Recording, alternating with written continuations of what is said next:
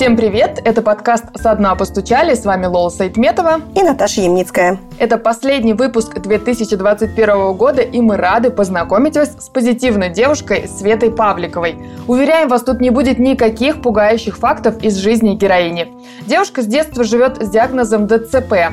Она родилась семимесячной, была сильная гипоксия, кислородное голодание, в результате чего и развилась болезнь.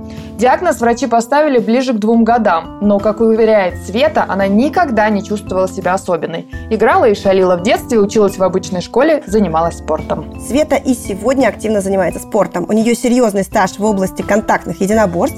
Она призер чемпионата мира, Европы и России по современному мечевому бою. Также она занимается спортивным ножевым боем. А еще благодаря Свете стартовал новый проект – инклюзивные смешанные тренировки для людей с инвалидностью – Почему важно развивать самостоятельность? К чему может привести гиперопека родителей? Зачем нужно гипсование? И так ли важна ровная походка? И как бороться со стереотипами о людях с ДЦП? Света рассказала в нашем выпуске.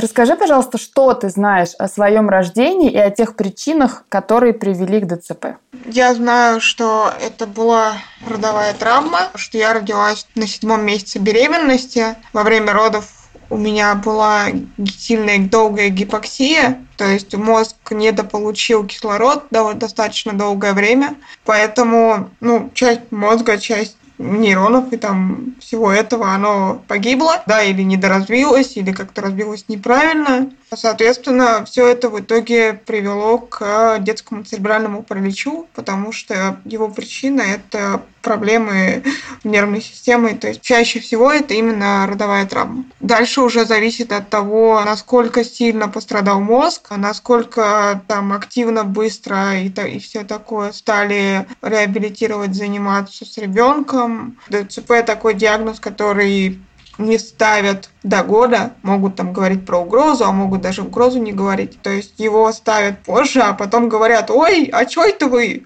Раньше-то не приходили. В моем случае тоже мне поставили только около двух лет. И маме говорили, пока я там развивалась, пока все, я говорю, а, ну у вас все хорошо, девочка там все хорошо, скоро пойдет ну, девочка пошла. И девочка даже пошла самостоятельно, только криво. То есть врачи даже не предполагали в тот момент, когда ты родилась, что у тебя... Ну, я сейчас просто слышала от некоторых мам, у которых у детей ДЦП, что им сразу в роддоме сказали, что, скорее всего, будет ДЦП, и что, скорее всего, вот там сразу нужна будет реабилитация. В тот момент это как-то было не принято так говорить, не принято было родителей пугать или предупреждать? Я не знаю, с чем это связано. Возможно, они просто действительно считали, что все нормально. Что как бы, ну, ребенок там, ну, что выходили, что там, не знаю, развивается более-менее нормально. Возможно, сами врачи не задумывались, да, что может быть тут и ДЦП вообще-то. Не знаю, с чем связано. Ну, то есть у меня, в принципе, форма не такая уж ну, тяжелая, да, там легкая, средняя, можно сказать.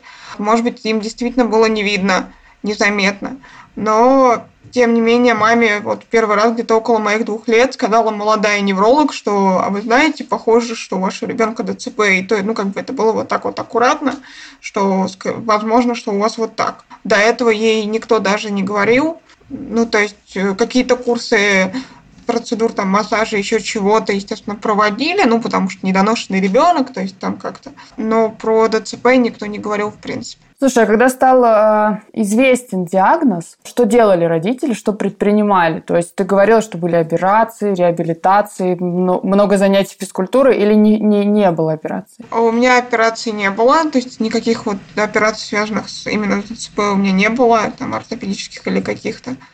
Ну, меня лечили, в общем-то, со стандартными, можно сказать, еще советскими методами, потому что это было в 90-х годах. Соответственно, там от Советского Союза еще далеко не ушли. Это было, в общем-то, стандартно, то есть лежала в больницах с маленького возраста, там и до школы, ну, потом это были какие-то санатории. То есть это была ЛФК, да, это была физиотерапия, массажи, ну вот все такое стандартное. А, ну у меня было гипсование, конечно, да, это было без операции, просто как бы гипсовали ноги, такие сапожки до колена, в которых можно было ходить, и стопы уводили как бы в правильное положение, то есть чтобы и не косолапить, чтобы растянуть ахилл, ну, поставить пятку там более-менее правильно, чтобы ноги привыкали, да, за это время так, в общем-то, вот это. Плюс у меня всегда был так или иначе спорт моей жизни где-то лет с 12-13. И по сей день был спорт адаптивный, совершенно разный. То есть начиналось это все с э, паралимпийской выездки. Ну, начиналось с ипотерапии, если уж говорить совсем правильно. Дальше стала лечебная верховая езда. Дальше перешло в паралимпийскую выездку, которой я занималась. Ну вот в сумме всем этим примерно 6 лет. Там до каких-то серьезных наград или турниров я не добралась, но это этот опыт был, там, лошадей люблю до сих пор, и как бы это тоже, конечно, мне помогло. И психологически, и физически лошади э, хорошо развили.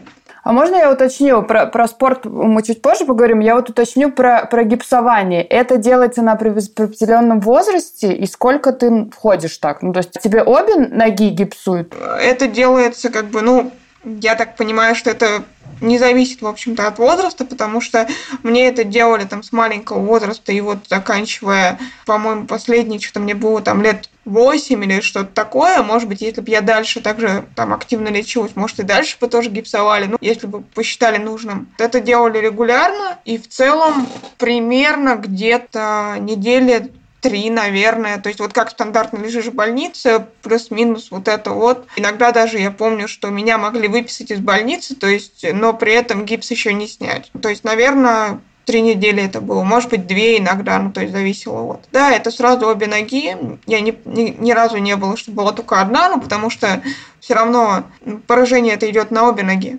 То есть так или иначе нужно обе выправлять до нормы, ну, то, что пытались делать, да то, что у нас считается, что типа вытянем до нормы, хотя я считаю, что это не совсем правильный подход. Не всегда это работает так. А почему тебе так кажется, вот в твоем случае? Ну, даже не только в моем. Просто потому что важнее то, что я или другой человек, там, ДЦП, да, например, может сделать самостоятельно, чем то, как он это сделает. Что, например, красивая походка, она не всегда будет функциональной да, но важнее гораздо, что я могу ходить, чем и там добраться сама куда-то, доехать, чем я буду идти красиво и то, как принято. Ну да, это вечный вопрос, да, что важнее, форма или содержание. То есть, если ты правда можешь дойти, то какая разница, как ты это сделаешь? Ну, тут тоже, конечно, можно углубиться в рассуждение на тему, что там, как я это сделаю, это влияет на мои суставы. Если я это сделаю более физиологично, то это лучше. Но целом, в общем-то, как я это сделаю, действительно менее важно, чем, чем то, что я это, в принципе, могу сделать, и у меня есть независимость и самостоятельность. Слушай, Свет, а что ты помнишь о своем детстве? Вот кроме госпитализации, кроме реабилитации, может быть, какие-то самые счастливые моменты? Или самые сложные моменты, но что-то не связанное с бесконечным там, лечением и реабилитациями? Ой, да у меня на самом деле много что помнится. То есть я не могу выделить какой-то один момент, да, там сложный или счастливый, но мое детство, в общем-то, было таким обычным детством. Я гуляла во дворе, я гуляла там компания на даче, да, где гоняла на велосипедах, играла в салки, в мячик и в прочие там игры, да, то есть были друзья. В этом плане мне повезло, и так как-то сложилось, что находились вокруг, да, такие же плюс-минус ровесники, которым как-то было ну, как-то было наплевать, что я тут немножко отличаюсь. То есть, да, там где-то мне в играх, скажем так, подыгрывали, да, или мы там изначально как-то договаривались, что, типа, все прыгают в резиночку, у них там все эти уровни, начиная с голеностопа, да, потом там колени, потом бедра, потом еще пояс, например.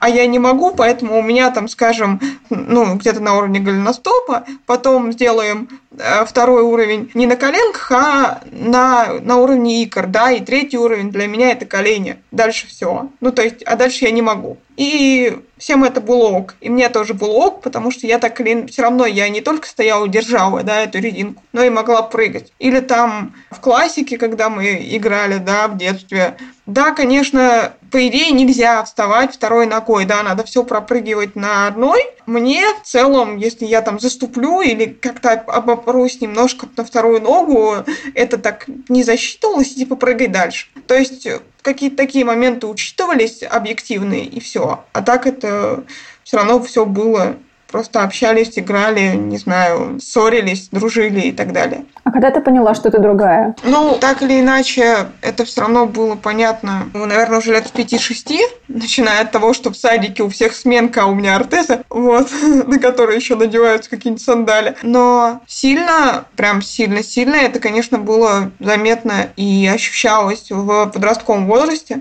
То есть, да, я проходила этот момент, когда, ну, почему я вот так, почему я так сильно отличаюсь, почему, почему это случилось со мной. Но это, наверное, такое стандартное подростковое, мне кажется. А ты смогла себе ответить на эти вопросы? А на них не ответишь. Потому что можно только гадать, что было бы, если бы было не так. Я не знаю, как это, я никогда не узнаю, и никто мне не скажет. Если бы это была какая-то травма, и после нее что-то случилось, ну, я бы стала такой, да, хромать там. А здесь я такой родилась. Ну, значит, для чего-то это было нужно зачем-то это было нужно, и нет гарантии на самом деле, что если бы я родилась здоровой, все было хорошо, я бы стала заниматься одним, другим, третьим, тем, чем я занимаюсь сейчас да, и что у меня жизнь была бы такой, а не другой, что я бы не ушла, не знаю, в какую-то, не попала бы в какую-то плохую компанию. Ну, тут настолько можно только фантазировать, что даже бесполезно это делать. А ненависти к телу в тот момент не было? Есть же в подростковом возрасте такой период, когда самые обычные подростки ненавидят себя, потому что у них там, не знаю, прыщей слишком много. Как ты относилась к телу, когда была подростком? Злилась ли ты на него?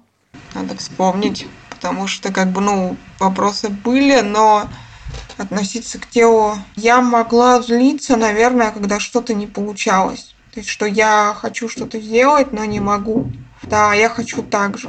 Но в целом к телу у меня не было какого-то отрицания или ненависти. Ну вот оно такое, оно со мной всегда такое, я всегда так хожу, я всегда так двигаюсь. Для меня это нормально там желание как-то давайте сделаем операцию, чтобы у меня что-то стало поровнее, или я стала ровно ходить. Нет никогда. И я наоборот, э, всем, кто говорил, что надо сделать там операцию, чтобы ты ровно ходил, я говорю, нет, не надо. И я на этом стояла просто, просто как скала, что нет, я это делать не буду. Поэтому нет, такой ненависти к телу не было. А расскажи, пожалуйста, что это могла быть за операция и почему ты была против? То есть есть какие-то операции, которые что делают? Ну, в тот момент активно мне говорили, но это даже не врачи, кто-то вокруг там и родственники мне тоже говорили про операцию по методу Ульзибата. Есть такой, был такой врач из Тулы, который придумал, что можно как бы проколами мышцы, ну, такая не малоинвазивная, да, мало крови, как ее правильно назвать, да, ну, более безопасная, что ли, операция, то проколами как-то мышцы снимают пластику, что-то еще делают, я даже толком сейчас не помню, но, в общем, что она помогает, да, и что после этого там становится легче ходить и так далее. Но на самом деле тут лотерея, то есть я знаю людей, которым действительно это помогло, я знаю людей, у которых все равно они стали, ну, как они ходили там на цыпочках, ну, они так и продолжили ходить на цыпочках. А кто-то после этой операции сел в коляску, хотя до этого мог ходить там, например, с тростью. Ну, или там хоть как-то, но мог ходить, а после этого нет. Поэтому тут вот вообще ни разу не стопроцентно и даже там не 80%, что сделают, и типа все всегда будет хорошо. Свет, а вот ты в интервью говорила, что у тебя очень поддерживающая мама. Вообще по интервью ощущение, что она какая-то потрясающая женщина. Да, это так. Которая тебя очень поддерживала, которая стремилась всячески сделать из тебя самостоятельного человека. Можешь рассказать, как это было с детства? И это был изначально мамин мотив, что нужно вот так обходиться с ребенком, независимо от того, каким он родился, или, может быть, ее кто-то научил этому, подсказал как-то? Я не знаю, научил ли ее кто-то, или она просто сама поняла, что нужно как бы, ну, приняла эту ситуацию, да, и как-то, да, ну вот так у нас случилось, ну, живем, значит, так. Я знаю, что когда она, конечно, только узнала про диагноз, и первый раз меня положили в больницу, где она увидела вокруг только детей с этим диагнозом разных, у нее был шок, потому что до этого она никогда не сталкивалась с таким. Шок в буквальном смысле, да, что она рассказывала, что, говорит, я держу книгу перед, перед собой, я не вижу, что там написано. Я не могу читать. Потом она как-то с этим смирилась, приняла, да, и, соответственно, все нормально. Ну, ну вот так. Но это не означает, что ты там не можешь делать вот этого, вот этого и вот этого. То есть я никогда не чувствовала к себе какого-то особенного отношения, и это очень сильно помогло. Потому что вот эта гиперопека родительская, она потом выливается во взрослом возрасте, ой-ой-ой, очень горько. И когда сталкиваешься с людьми, которые там, у них нормальные мозги, да, у них сохранный интеллект, если говорить толерантно, но при этом у них вот была эта гиперопека, ну, тяжело. То есть они более беспомощны, да? Да, они более беспомощны, они меньше могут, меньше что-то хотят, меньше как-то могут решать. Я не говорю, что я там всегда и везде быстро что-то решаю, не сомневаюсь и не боюсь, нет, конечно. Но вот это вот умение все равно быть самостоятельной, оно очень сильно видно, очень сильно помогает. Слушай, а вот первое твое воспоминание про ваше с мамой взаимодействие, ну вот самое раннее какое-нибудь, где она тебя чему-нибудь учит или настаивает, что ты можешь сама. Есть что-нибудь такое? Вот прям в детстве, ну так вот, что в детстве, я не помню на самом деле ну, там, возраста или какого-то одного момента не могу сказать, да, но в подростковом возрасте она очень часто мне говорила там, например, что надо что-то узнать где-то, да, позвонить, спросить, что ты можешь сама, что, например, звонить тебе надо вот туда-то, вот тут, по такому-то телефону, да, то, что надо узнать, ты знаешь, там как бы, как разговаривать, ты тоже знаешь, поэтому нет, я звонить не буду, звонишь ты. Тут она действительно настаивала, несмотря на то, что я говорю, что а, мне страшно, там все такое, я пыталась всячески от этого избавиться и сказать, что ну позвони, пожалуйста, сама, да, там, нет, ты можешь сама, тебе там, тебя никто не съест, я тебя там поддержу, помогу, расскажу, как говорить, но там звонить или там, не знаю, подойти и спросить тебе самой. А еще, я так понимаю, что маме предлагали отдать тебя в специализированную школу, но она отказалась, и ты ходила в обычную школу, и сказала, что у нее все в порядке, у нее мозг сохранен, вообще нормально соображать, поэтому никаких специализированных школ. Как вообще твои дела в школе складывались? И, опять же, подростковый возраст, старшие классы, дети бывают не очень добрыми. А, ну, на самом деле, вот старшие до класса как раз было нормально в началке что-то было, но не очень сильно. У меня где-то, наверное, такое вот активное, заметное, да, что попытки какие-то меня там дразнить и прочее, как-то задевать и так далее, были в классе в шестом, в седьмом. Одноклассник говорил, что про меня, что я должна учиться в коррекционной школе. На это моя мама сказала, я считаю, просто гениально, гениальную фразу. Она сказала, ну хорошо, давай сравним оценки у тебя и у Светы. Как бы, ну, у Светы 4,5, у тебя нет. Кто из вас должен э, учиться в коррекционной школе? То есть вот, вот просто мама одной фразой закрыла этот вопрос. Там я, конечно, пыталась самостоятельно что-то, и где-то и драться приходилось, ну как драться, учебником по голове, когда совсем доставали. Это тоже приходилось, потому что все равно как-то дергали, доставали и так далее. Но в целом могло быть и хуже, я думаю, в школе. Тем более, когда я пошла учиться в школу, в обычную, про слово инклюзия мало кто знал, если вообще знал, поэтому как-то так. Света, а еще, наверное, один из последних вопросов именно про школу и про тот период. А, с пятого класса ты говоришь, что стала уже ездить в школу самостоятельно, а потом ты ездила на какие-то спортивные занятия, ты ездила на метро и на автобусе. Вот ты обсуждала с мамой, э, страшно ли ей было тебя так ну, отпускать через полгорода? Да, ей было страшно, она это рассказывала, но она понимала, что необходимо. Ну и она отпускала не сразу, прям что типа с, вот из дома и сразу езжай через полгорода. Нет, это было что, например, сначала она со мной едет вот до того метро, да, и я дальше сама еду уже на автобусе до места, до базы. Потом, например, она провожает до пересадки в метро. И дальше я еду сама. Потом уже просто я начинаю ездить полностью самостоятельно. То есть это было постепенно. Но да, ей было страшно она не скрывала. Ну, потом уже, да, не в тот момент, но она, она не скрывала, она действительно говорила, что да, мне было страшно отпускать. Слушай, а ты с какой-нибудь негативной реакцией окружающих сталкивалась в тот момент? Ну, то есть, когда ты ходишь с мамой, то, ну, все какие-то там кривые взгляды косые, они, возможно, ей достаются, или она их замечает. А вот когда ты стала одна ездить, было что-нибудь такое?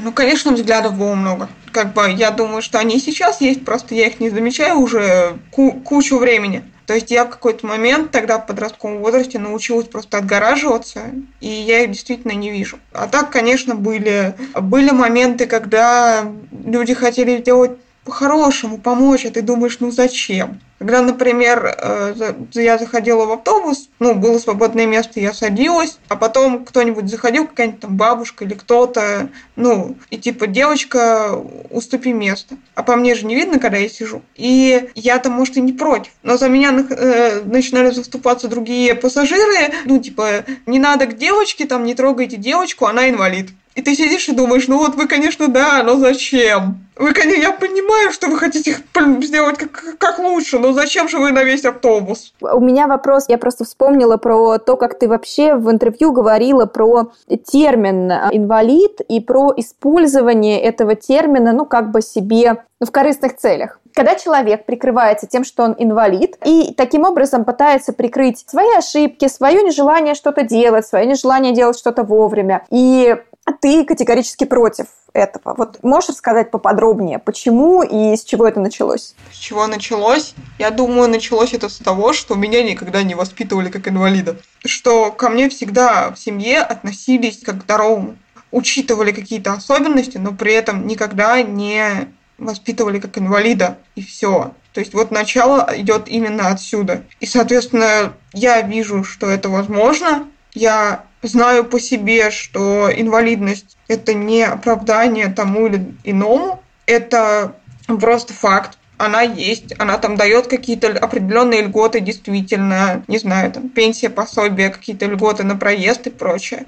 Но это не дает права быть человеком, который говорит, ой, я инвалид, я ничего не могу, потому что я инвалид. То есть я сейчас не говорю про действительно тяжелую инвалидность, хотя и там тоже есть примеры, когда люди, могущие, не знаю, писать и общаться только глазами, с помощью аиртрекеров, они все равно работают, они все равно активные. То есть в целом было бы желание. В моем случае, ну да, я действительно против, когда люди прикрываются диагнозом, потому что потому что мне и, и таким, как я, периодически приходится из-за этого доказывать, что на самом-то деле все не так. Ну, то есть, как чаще всего условно здоровые люди сталкиваются как раз с теми, кто прикрывается диагнозом. И потом, когда ты приходишь где-то что-то или с кем-то общаешься, так или иначе инвалидность заметна, ну, никуда не деть. И первое впечатление у человека все равно, а, инвалид, ну, мол, фигня будет.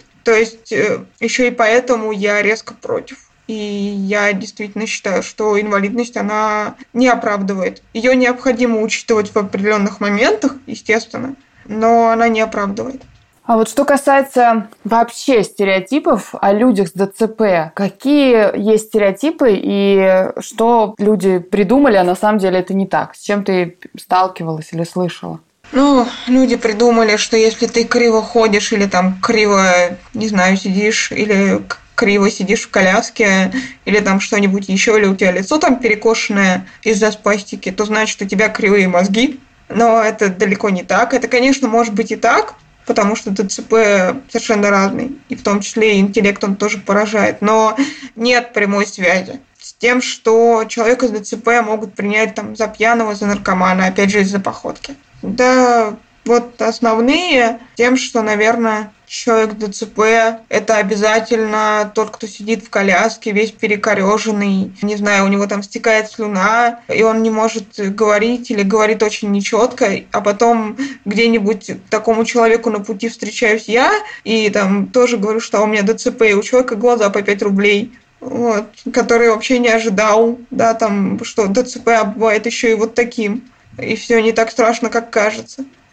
Слушай, а что бы ты поменяла в отношении к людям с ДЦП сейчас в России? И, может быть, и какой прогресс ты наблюдала, кстати, вот за, за все это время, вот пока ты росла, и как вот ты живешь сейчас, что изменилось? Ну, я не могу сказать конкретно про людей с ДЦП, но в целом, конечно, у нас изменилась доступность среды. Да, еще очень много есть над чем работать и что менять, но она меняется и становится лучше и удобнее где-то появляются пандусы, в метро у нас появилась хорошо работающая служба сопровождения, которой в моем детстве там не было, да, и в моем подростке, ну, она не так давно вообще появилась. То есть у нас все-таки идет какое-то со скрипом, это колесо катится в сторону поворота лицом к людям с инвалидностью. А что бы хотелось поменять? Конечно, хотелось бы поменять вот эту вот предвзятость что если ты кривой, то и мозги у тебя тоже кривые. Ну, не так это. Вот вообще ни разу не так. Слушай, ну давай уже перейдем к спорту, потому что я тут насмотрелась видео и вообще не знала, что такое есть. Что есть современный мечевой бой что это вид фехтования, вид контактного... Единоборства. Да, контактного единоборства для людей с инвалидностью. Ну, он на самом деле для здоровых, но в том числе, да, для людей с инвалидностью тоже. Как вообще этот спорт пришел в твою жизнь? Я так понимаю, что у тебя там уже большие результаты. Ну, я занимаюсь э, вот таким фехтованием на мечах, да, современным мечевым боем почти пять лет. Пришел совершенно случайно. Меня позвала знакомая, что вот, а не хочешь ли ты попробовать? Я сказала, а, давай хочу. И в итоге затянула, осталось. Но на самом деле затянула не случайно. Это просто была возможность реализовать наконец свою детскую мечту фехтовать потому что я фехтовать хотела с детства. Я начинала, начиталась книжек Владислава Крапивина, я читала про трех мушкетеров, и мне очень хотелось. Но я понимала прекрасно, уже тогда, там, свои 8-10 лет, да, 12 лет, может быть, что в обычную секцию меня не возьмут, я там никому не нужна, а идти в паралимпийское фехтование и садиться в коляску я принципиально не хотела, ну, потому что я хожу, какая коляска, вы о чем? И даже как бы ходиться в коляску ради того, чтобы просто заниматься спортом, не, ребята, меня это не устраивает, но на тот момент еще не было даже, наверное, именно такого а, направления, потому что сам по себе современный мечевой бой, вот как такое направление большое, да, федерация, и вот как-то развитие, оно все началось 10 лет назад, поэтому в моем детстве этого не было, в моем детстве там можно было, если ты не хочешь идти паралимпийское, да, ну бери палку, не знаю, маши по веткам, по крапиве, не знаю, там еще как-то, в общем, как, как хочешь, ну, то есть какие-то такие вот, и все, да. Поэтому, да, у меня так получилось, что вот я пришла, мне стало интересно, я осталась. Вот уже пять лет там. А я правильно понимаю, что есть еще какой-то ножевой спорт? Это отдельное направление или это как ветка от этого мечевого боя? Это ножевой бой, спортивный ножевой бой. Это отдельное направление, да. Просто сейчас я занимаюсь в клубе «Ангард» в Москве, у которого основное направление – это спортивный ножевой бой. Безопасные вот эти вот ножи, то есть это именно спорт. Соответственно, и этим я тоже стала заниматься. Мне просто стало интересно, а смогу ли я вообще вот это делать. И, во-первых, это. Во-вторых, мне стало интересно попробовать, потому что я понимала, что какие-то техники оттуда могут мне помочь в фехтовании на мечах. Но это же все равно с оружием, это все равно все похоже, пересекается. Соответственно, можно оттуда что-то перетащить и проверить, потому что как бы где человек в ДЦП, который ходит плохо и держится на ногах не очень, и где вообще-то ножевой бой, который требует именно передвижения на ногах, потому что там нету защиты во второй руке, нет щита, да, у тебя короткое оружие в руке, которым тоже особо не защитишься. В общем-то, там требования к передвижениям гораздо больше, чем в мечевом бое. Тоже в интервью ты говорила, что есть такое мнение, что после 18 лет с ДЦП уже сделать ничего нельзя, ничего нельзя скорректировать но у тебя, похоже, за время занятий спортом что-то получилось. Расскажи, пожалуйста, что и почему. А, да, действительно, есть такое мнение, оно неверное, и у меня действительно получилось. Я считаю, что Во-первых, получилось, потому что единоборства развивают в целом у любого человека равновесие, координацию, чувство себя в пространстве, и так или иначе при серьезных занятиях, при тренировках это развивается, ну хочешь не хочешь. И так или иначе, даже там при исходных моих данных, что есть проблемы с этим, можно что-то изменить. Лучше чувствуешь тело, а при ДЦП это очень важно, это прям очень такая дыра у людей с ДЦП, что тело не всегда ощущаешь, даже не в плане того, что у тебя чувствительность потеряна, а вот именно что в пространстве, где ты есть, что ты есть, что ты можешь делать и так далее, как, как ловить равновесие, как, как вот все это делать. И за счет того, что навыки вот фехтования, навыки передвижения с, оружием, да, можно потом перенести в бытовую, в обычную жизнь, у меня получилось улучшить. Да, я сама не ожидала, я, я не нацеливалась именно на это никогда. Я просто занималась, потому что мне было интересно и здорово. И тут еще возможность участвовать в соревнованиях. А потом так осознаешь, что ой, а я, оказывается, могу вот это, ой, я, оказывается, могу по лестнице вниз, ой, я там еще что-то могу, чего раньше не могла. Такие какие-то, может быть, мелочи где-то, да, но для меня это не мелочи. И оно действительно помогает. На самом деле, мне кажется, так или иначе, любые занятия, если серьезно заниматься, помогут, но единоборства, они заставляют больше прислушиваться к телу, они заставляют больше вообще понимать, осознавать, что и как ты делаешь, и это помогает. Слушай, но при этом ты не просто занимаешься спортом и да, несколькими видами, ты еще курируешь инклюзивное направление в клубе оружейных единоборств. И это кроме того, что у тебя есть вот работа в Эверленд, где мы с тобой познакомились, да? Почему, во-первых, тебе мало одной работы, да, тебе интересно многое, и откуда столько энтузиазма, и что тебе это дает? Почему мне мало одной работы?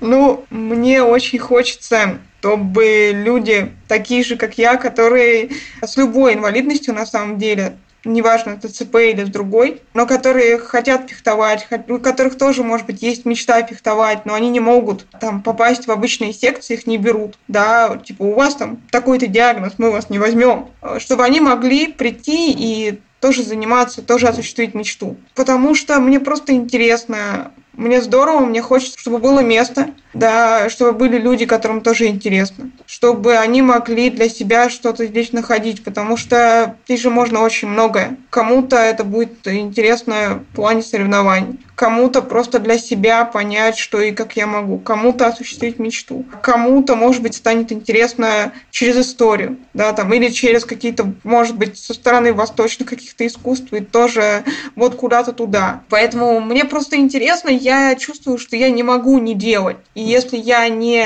сделаю секцию, если я не сделаю себе вот это место, да, то у меня не будет тренировок, например. Поэтому давайте сделаем, и давайте как бы люди с разной инвалидностью тоже смогут точно так же. И они узнают, что есть еще и такой вариант, еще и такая возможность, а не просто например, что паралимпийское мы не, мы не попадаем, потому что там у нас диагнозы не подходят, например.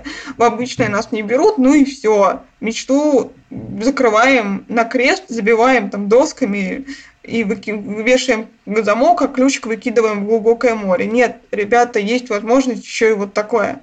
Тем более, когда есть рядом ну, люди в клубе, да, которым это тоже интересно, вот тренер и руководитель клуба, который готов поддерживать который тоже хочет, чтобы это было. Поэтому почему бы нет, почему бы не попробовать? У тебя еще принцип есть такой, меньше думай, больше делай. Да, я стараюсь очень самоследовать этому принципу. Я в какой-то момент тоже там общаясь с разными людьми, читая книжки и все вот это вот, я в какой-то момент поняла, что можно очень много думать, сомневаться и бояться, но в этом можно и зависнуть вот прям совсем зависнуть просто напрочь, навсегда, и ничего не будет. Ну, то есть если ты чего-то хочешь, но при этом ты зависаешь вот в этом вот, а страшно, а как, а куда, и, и дальше не двигаешься, то ничего и не будет. Твое желание, оно не исполнится, оно даже, ну, не начнет как-то исполняться. Может быть, оно в итоге не исполнится, но ты даже не попробуешь. Получается, ты сам отказываешься от этого, сам себя, потому что тебе страшно. А на самом деле твои страхи могут быть там половина или больше из них, они надуманы. Поэтому я просто где-то для себя поняла, вот зная такую свою особенность зацепляться и вот сомневаться, да, что действительно меньше думать, больше действовать. Действовать, ввязаться в заварушку, а там разберемся. Ну, периодически это примерно так, что я примерно представляю, что и как.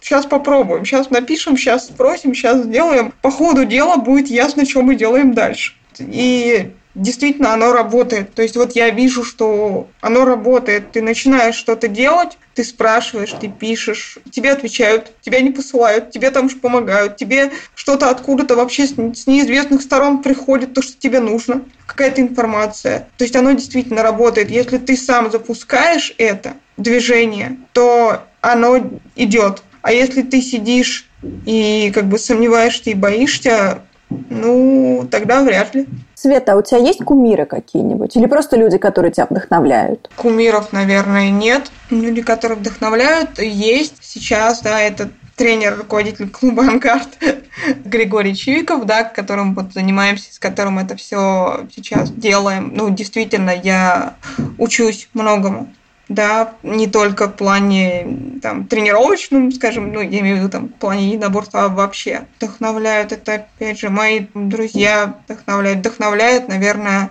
как пример того, что возможно, это президент Федерации современного мечевого боя Мария Давыдова. Да, опять же, что вот девушка, тем не менее, она ведет с собой такую большую организацию, казалось бы, при этом не очень-то ну, не очень-то женского, да, то есть мечевой бой и девушка, но тем не менее девушка во главе. Тебе говорили, что куда это ты? Конечно, конечно, это же стереотип. Это же, что, ой, девушка, да, ну так тебе же, если у вас там это как э, в средневековье, да, там рыцари и прочее, ну тебе же надо сидеть и вышивать, например, или там еще что-то, да, быть в красивом платье, куда же девушки, конечно, говорили. Но Просто мне интересно, раз, мне это помогает физически, два, меня это очень здорово прокачало психологически, дало уверенности. Вообще мне, мне просто классно, мне просто это нравится. Ну, поэтому, ребята, у нас сейчас все возможно, все реально. Почему нет? Почему бы, если мне это нравится, почему бы этим не заниматься? Света, о чем ты мечтаешь?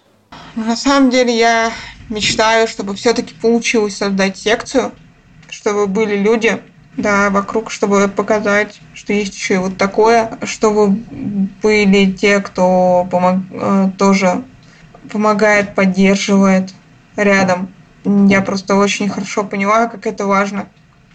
Особенно сейчас я это, в этом году я это поняла. Я мечтаю, чтобы дальше как-то развиваться в работе, наверное, чтобы получалось и дальше писать, и как-то цеплять э, текстами, как-то вот давать какую-то полезную информацию, какие-то эмоции передавать в текстах. Я мечтаю, чтобы была возможность делиться своим опытом. Ну, потому что хочется и потому что я знаю, что этого не хватает людям. Да, тем же самым родителям детей с э, ДЦП, например. Вот, кстати, про родителей в том числе вопрос. Что бы ты сказала взрослым, у которых родился ребенок с ДЦП, и что бы ты сказала тем взрослым, которые живут с ДЦП и ну, пока, может быть, не могут себя принять, боятся общаться, может быть, стесняются своего тела, может быть, боятся, не знаю, выходить на улицу? Я сразу скажу, что я не могу, ну, что мой совет там или моя фраза, она не может быть применена ко всем сразу, потому что ДЦП очень широкий диагноз, и может человек, как я, там ходить, или даже еще лучше, чем я ходить, да, и у него будет ничего не заметно, а может быть э, человек, который только сидит или лежит, и там, например, даже на коляске сам не может. То есть я скорее могу говорить про тех, кто достаточно самостоятелен. Но родителям детей в любом случае я бы сказала, что предоставляйте самостоятельность в той мере, в какой это возможно. То, что ребенок может делать сам, позволяйте ему делать самому. И тем более, если это ходячий ребенок, и если у него сохранный интеллект. Да, то есть, опять же, ну даже с детьми, у которых там ментальные нарушения, все равно по возможности, я думаю, что нужно учить самостоятельности. Там, конечно, своя специфика, и я туда ни разу ни в коем случае не лезу. Но, тем не менее, вот самое главное, не надо гиперопеки. она потом аукнется очень плохо. А взрослым, наверное, я бы сказала так, что воспринимайте мир добрее, чем вам кажется. Мне тоже довольно долгое время казалось, что мир он настроен отрицательно, да, и я как ежик выпускала на это колючки. А на самом деле нет, надо просто брать немножечко добрее. И вот тебе кажется, что это будет вот так негативно, но надо понимать, что нет, не всегда, далеко не всегда. И просто немножко себя перенастраивать изначально, что а вдруг нет. Потому что в какой-то момент количество положительного опыта, оно перевешивает все равно. Понятно, что все мы сталкиваемся так или иначе с отрицанием, что нас не принимают, что что-то такое вот негативное очень много. Но в какой-то момент положительный опыт, положительный отклик от мира, от людей, он перевешивает.